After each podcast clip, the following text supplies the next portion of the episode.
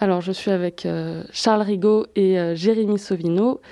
Charles Rigaud, vous êtes vacataire et Jérémy Sauvino, vous êtes contractuel, tous deux au département de sociologie de Dijon.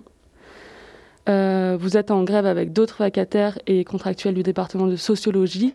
La grève a commencé le 23 novembre 2020 et prend fin lundi prochain, le 1er février. alors, je vais revenir un peu sur vos revendications, enfin, du moins sur quelques-unes. Alors, vous vous demandez euh, que les vacataires soient payés chaque mois et pas tous les six mois, comme c'est le cas actuellement. Que les doctorants et doctorantes et vacataires qui font plus de 64 heures de cours n'aient pas à payer les frais d'inscription. Et que les contractuels qui travaillent depuis un moment à l'université soient titularisés. Et je finirai avec la volonté qu'il y ait davantage de moyens humains à l'université de Dijon en général et plus particulièrement au département de sociologie on va commencer par parler euh, un peu de cette grève en temps de Covid. Est-ce que vous pouvez revenir sur cette expérience de grève et euh, nous dire aussi si ça a été difficile de tenir jusque-là ou si ça a été?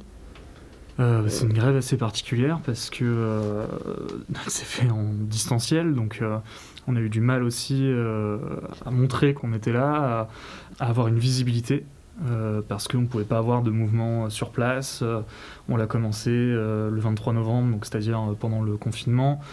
donc il y a eu pas mal de difficultés à, cause de, ça.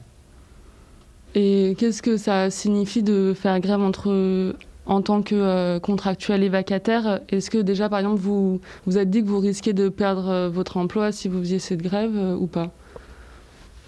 Au départ, je suis pas sûr que ce soit quelque chose euh, auquel on ait réellement pensé, euh, mais c'est assez vite arrivé quand même sur la table parce que bah, on a des statuts euh, assez précaires. un vacataire, d'une année sur l'autre, il peut disparaître. c'est facilement remplaçable. On n'est pas titulaire, donc potentiellement on peut, on peut perdre effectivement euh, ça. Euh, après, on est dans des situations aussi euh, assez différentes. Il y en a qui sont encore en doctorat, d'autres qui ont fini, d'autres qui sont sur la fin du doctorat. Donc on n'a pas tous les mêmes enjeux, c'est-à-dire que certains, certaines d'entre nous en septembre ne reprendront pas de, cours en sociaux tout simplement parce que ils ou elles n'en ont plus la possibilité, parce qu'une fois qu'on n'est plus doctorant, pour continuer à donner des cours, il faut avoir un emploi euh, justifié d'un certain nombre euh, d'heures, euh, enfin d'un niveau de revenu. Et c'est assez difficile à envisager quand on vient de terminer son doctorat, le temps de trouver un emploi. Souvent, ça prend un petit peu de temps. Et puis surtout de trouver un emploi qui, qui nous permette de nous libérer une ou deux demi-journées au moins pour assurer des cours à l'université. La peur de perdre les vacations, c'est vrai qu'on n'y a pas beaucoup pensé au début. Petit à petit, l'idée a fait son chemin concernant bah, l'année prochaine, parce que nul n'est irremplaçable. Après, voilà, c'est le, risque de, toute grève, hein, c'est de perdre son emploi. Après, je vois mal comment le, département, l'université pourrait se défendre face au fait qu'elle ne veuille plus reprendre euh, ceux qui ont été grévistes. Ça pourrait occasionner une nouvelle grève. Et euh, sinon, euh, quel soutien vous avez eu pendant cette grève et quelle forme il a pu prendre? On a eu pas mal de soutien. Euh, on a eu le soutien des, titulaires, on a eu le soutien des étudiants, euh, ce qui était primordial pour un mouvement comme ça. Euh, on a eu aussi, grâce aux différents articles dans la presse qui ont relayé notre mouvement ou aux listes de diffusion sur les réseaux de l'enseignement supérieur et de la recherche, on a eu des soutiens un peu partout en France, des collègues titulaires ailleurs qu'à Dijon, euh, d'autres étudiants, des, doctorants et vacataires euh, un petit peu partout en France, euh, voire même des soutiens des fois en dehors de l'enseignement supérieur et la recherche. Je voudrais ajouter le, gros soutien qu'a eu le SNESUP, qui est un syndicat de l'éducation supérieure, qui nous a accompagnés depuis le début en fait et qui nous accompagne toujours dans nos différentes prises de parole, nos revendications, nos rencontres avec la présidence. Et euh, vraiment un, voilà, un gros remerciement, enfin des gros remerciements euh, envers une des militantes en particulier. C'est-à-dire que nous, nous, on a commencé ce mouvement, on c'était la première fois qu'on faisait un mouvement de grève aussi important euh, à l'échelle du département et on ne savait pas réellement comment le mener. Et c'est vrai que sans eux, on n'aurait pas réussi les choses comme ça. Ils vous ont aidé à quel niveau du coup? Dans les rendez-vous avec, enfin le rendez-vous qu'on a eu avec euh, avec la présidence, avec un, avec un vice-président, ils, sont venus avec nous euh, pour faire un, front commun, pour montrer leur solidarité, pour prendre la parole aussi, parce que c'est pas forcément évident pour nous, doctorants précaires, de voilà de rencontrer la, présidence dans, ces grands apparats de présidence, si vous voyez ce que je veux dire, et euh, dans l'aide quotidienne avec des rendez-vous quasiment hebdomadaires en fait, avec avec une des militantes et qui nous a aidé à publiciser le, mouvement, euh, à affiner nos revendications. Euh, enfin, un gros travail un peu réflexif, quoi. enfin, nous a, nous a poussé aussi parfois à, à dire mais non mais ça euh, c'est pas une situation normale vous avez le droit à telle ou telle chose donc battez-vous pour allez-y enfin vraiment ils ont été là cette militante en particulier pendant enfin du début jusqu'à encore aujourd'hui et, et, puis certainement encore pendant un petit moment euh, j'imagine qu'il y a d'autres euh, contractuels et vacataires dans d'autres départements euh, à Dijon que la sociologie. à votre avis, comment ça se fait qu'ils ne vous ont pas accompagné dans ces grèves à ce moment-là? Alors on est en lien, on avait monté un collectif de précaires l'an passé au moment d'une démobilisation contre la LPPR.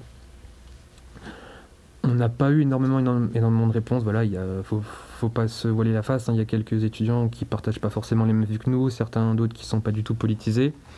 Certains, enfin, qui ont des situations totalement différentes. Voilà, je pense à certains doctorants en histoire qui sont souvent euh, profs au lycée ou en collège et qui font leur thèse à côté et qui, voilà, pour eux, la, vacation, euh, c'est quelque chose de, pas très important. Ils ne partagent pas nos revendications ou du moins notre situation. Il y a des situations aussi qui sont très diverses. Euh, au sein des, départements à l'université des vacataires. Euh, c'est-à-dire que nous, on a la chance d'être dans un petit département, euh, d'avoir des bonnes relations avec les, avec les titulaires et avec les étudiants. c'est pas le cas dans tous les départements. Il y a des départements dans lesquels les doctorants vacataires sont un peu plus isolés et ils auraient certainement risqué beaucoup plus de choses que nous à faire grève. Donc c'est compréhensible aussi euh, de, ce point de vue-là, puisque encore une fois, c'est un statut précaire. Et pour certains, c'est un statut qui permet quand même de, manger, euh, donc euh, c'est pas négligeable. Et, voilà, on, on, a eu des soutiens d'ailleurs de, vacataires et de doctorants qui nous disaient bah, on vous soutient, on, est d'accord, etc. Simplement, on ne peut pas faire grève. Donc, voilà. Et je crois aussi, que c'est euh, ça montre bien la, précarité euh, structurelle qu'il y a envers les sciences humaines aussi, puisque dans le collectif précaire, on est tous de sciences humaines, grosso modo. Et le fait que bah, c'est nous, c'est les sciences humaines qui pâtissent en premier des, réformes de l'université et de la précarité euh, grandissante envers le petit personnel. Et du coup, vous disiez que vous avez des bonnes relations avec les titulaires. Quelle forme de dialogue vous avez eu avec eux euh, tout au long de cette grève? Il y a des réunions de département euh, régulièrement pour organiser les cours, pour euh, parler des éventuelles difficultés, organiser les, examens, etc. Donc on leur a présenté la situation, ils la connaissaient déjà, hein, la situation, puisqu'ils la vivent avec nous au quotidien et que bah, eux aussi ils voient bien à quel point l'université et plus spécifiquement le département s'est enfoncé dans cette situation depuis quelques années. Euh, donc, euh, voilà, on leur a expliqué, on leur a dit qu'on allait faire grève. Euh, on, a eu, on a eu leur soutien, on a, on a, parlé, argumenté avec eux. Tout le monde ne peut pas toujours être d'accord, mais, voilà, globalement, ça s'est plutôt bien passé, quoi. Le RAID s'est aussi manifesté par, du concret, notamment par des lettres envers la présidence qui, qui ont finalement permis de, débloquer entre guillemets la, situation et de faire avancer quelques pions euh, et bah justement, je voulais en, venir à ça, euh, un peu euh, les différents rendez-vous que vous avez eus avec la présidence. le dernier, c'était mardi dernier. Donc le 26 janvier à 9h, il y avait une vingtaine de personnes qui sont venues vous soutenir devant la salle multiplex. Qu'est-ce que vous pensez de ces rendez-vous-là? Est-ce que euh, ça a fait euh, avancer un peu les choses? Alors, euh, déjà, il n'y a eu que, que deux rendez-vous, en fait, enfin un seul.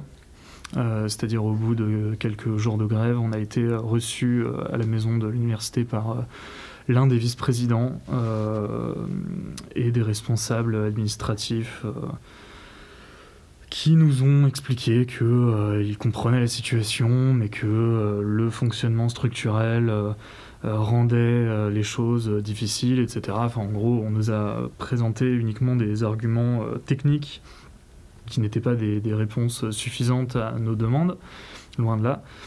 Et ensuite, ça a été le silence radio, c'est-à-dire que malgré nos demandes, malgré la poursuite du mouvement, euh, ils ont joué la carte de l'essoufflement. Euh, donc ils nous ont pas répondu, ils nous ont laissé euh, attendre en espérant qu'on revienne en disant bon ok on accepte enfin c'était même pas des offres hein, la, situation en gros et, et puis début janvier je crois ou mi-janvier début janvier euh, les titulaires ont signé euh, collectivement une lettre euh, adressée à la présidence menaçant de retenir les notes si on n'était pas écouté. et c'est là qu'on voit que bah, ceux qui ont du poids à l'échelle de l'université, c'est pas nécessairement les vacataires, c'est les titulaires, puisqu'il y a eu une réponse en, à peine quelques jours de la présidence. Et on a profité du coup de ça pour demander à être reçu au conseil d'administration donc là, ce n'était pas un rendez-vous, c'est nous qui avons sollicité euh, le conseil d'administration pour être reçus. Euh, afin de nous exprimer, euh, tout simplement parce qu'au conseil d'administration de l'université, il y a tout un tas de représentants, surtout il y a des traces écrites, puisqu'il y a tout le temps une retranscription officielle de ce qui s'est dit. Donc il y aura une trace de ce qu'on a dit, on a lu un texte qu'on a écrit collectivement, on a eu quelques réponses de la part du président. Euh, euh, et, puis des services administratifs de l'université, surtout sur tout ce qui était euh, paiement des heures, mensualisation, des choses comme ça.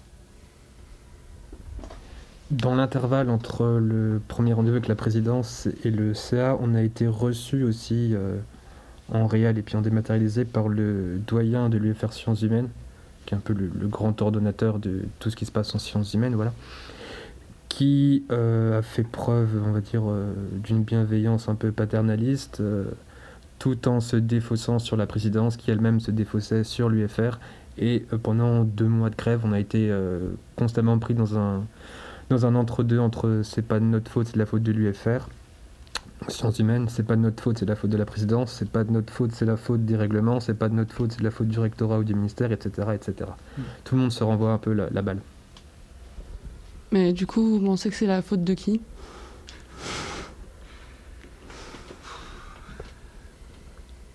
C'est difficile de, de cibler. Euh. Je pense que c'est un, c'est une plusieurs, euh, plusieurs responsables. Euh, ça va des, politiques menées au fonctionnement même de, l'université et des UFR. Euh, là, le problème étant surtout qu'on était face à des, acteurs qui, euh, refusaient d'assumer leur, part de responsabilité et qui, euh, comme seule réponse, nous apportaient bah, le, fait que c'était la faute de l'autre.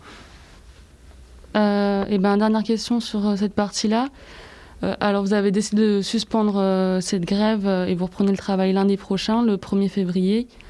Euh, déjà, pourquoi vous avez décidé d'arrêter la grève et euh, qu'est-ce que vous pensez, euh, comme on va dire, plan pour la suite? Alors, la grève s'arrête d'un commun accord avec les titulaires, d'une discussion avec eux. Le combat s'arrête pas, si vous voulez, c'est la, modalité grève qui s'arrête, puisqu'on a été entendu, un dialogue a commencé à être noué, on a des débuts de réponse, quelques concessions, du coup on s'est dit que ça pouvait peut-être être aussi dans notre avantage de faire un pas en avant euh, et de stopper la modalité grève pour prendre d'autres modalités euh, de combat. Euh, d'autant plus que ça commençait peut-être aussi à coincer certains étudiants et qu'on a quand même un, lien envers eux, si vous voulez, que ça peut les pénaliser pour les inscriptions en master ce moyen de pression est à double tranchant aussi pour nous. Et finalement, on s'est dit que ça pouvait être peut-être le mieux de, stopper, de suspendre la grève, pourquoi pas pour la reprendre ensuite. Euh, quel euh, genre de modalité vous avez pensé?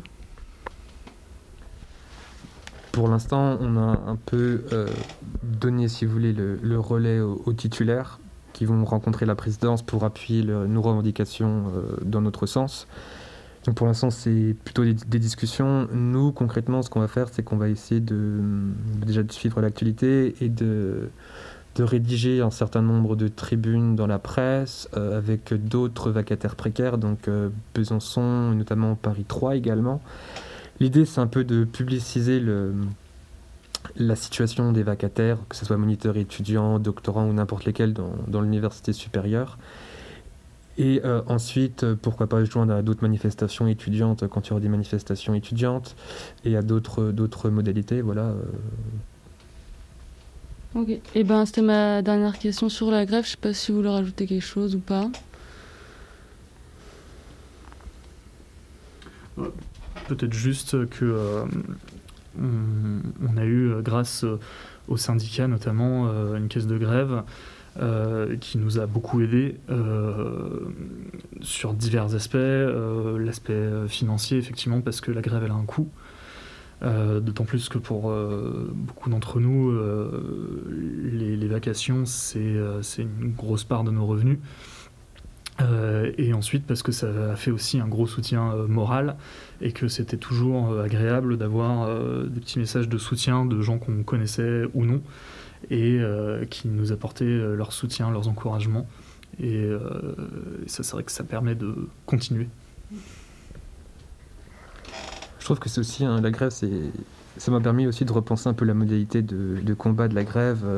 bon voilà, certes, il a fallu faire deux mois de grève, mais finalement, on voit que, voilà, à une époque un peu morose où on fait des grèves perlées, où on fait une journée de grève par-ci par-là, ça prouve qu'on peut encore gagner des trucs ou au moins avoir avoir des concessions euh, si, on, si on maintient le combat et grâce à une belle solidarité nationale. Quoi.